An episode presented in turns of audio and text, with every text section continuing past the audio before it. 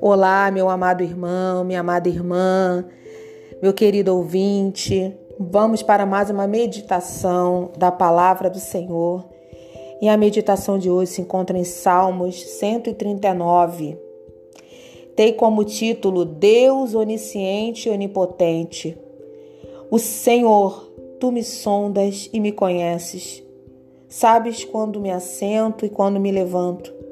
De longe penetras os meus pensamentos. Esquadrinhas o meu andar e meu deitar, e conhece todos os meus caminhos. Ainda a palavra não me chegou à língua, e tu, Senhor, já conheces toda. Tu me cercas por trás e por diante, e sobre mim põe a mão. Tal conhecimento é maravilhoso demais para mim, é sobremodo elevado, não posso atingir.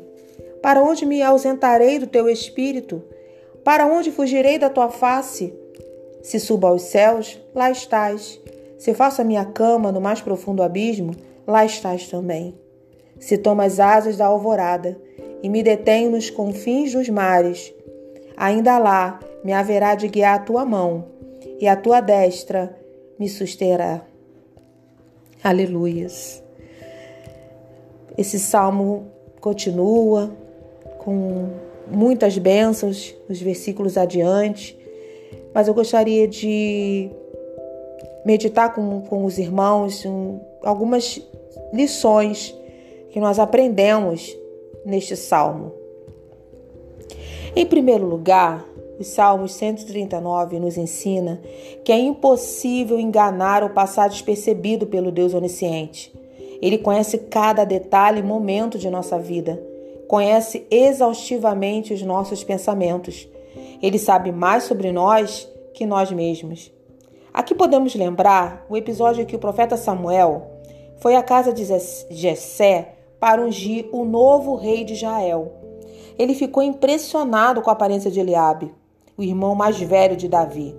Mas Deus lhe disse: Não atentes para a sua aparência, nem para a altura da sua estatura, porque o tenho rejeitado. Porque o Senhor não vê como vê o homem, pois o homem vê o que está diante dos olhos, porém o Senhor olha para o coração. Em segundo lugar, o Salmo 139 nos ensina que é impossível escapar do Deus onipresente. O profeta Jonas foi alguém que pensou poder fugir de Deus. Talvez ele tenha pensado que, seguindo no sentido contrário ao que lhe foi ordenado, ele conseguiria escapar do Senhor. Ele não poderia estar mais enganado. Em terceiro lugar, os Salmos 139 nos ensina que é impossível se esconder do Deus onipotente. Ainda no exemplo de Jonas, o profeta não apenas tentou fugir de Deus, mas também tentou se esconder dele. Ele se deitou no porão de um navio no meio do mar, mas o Deus onipresente o encontrou ali. Como alguém poderia se esconder em pleno mar, justamente daquele que criou o mar e a terra seca? Quão inútil e sem sentido era o plano de Jonas. Em quarto lugar, o Salmo 139 nos ensina que é impossível permanecer o mesmo após conhecer o grandioso e verdadeiro Deus, o Santíssimo Criador e sustentador de todas as coisas.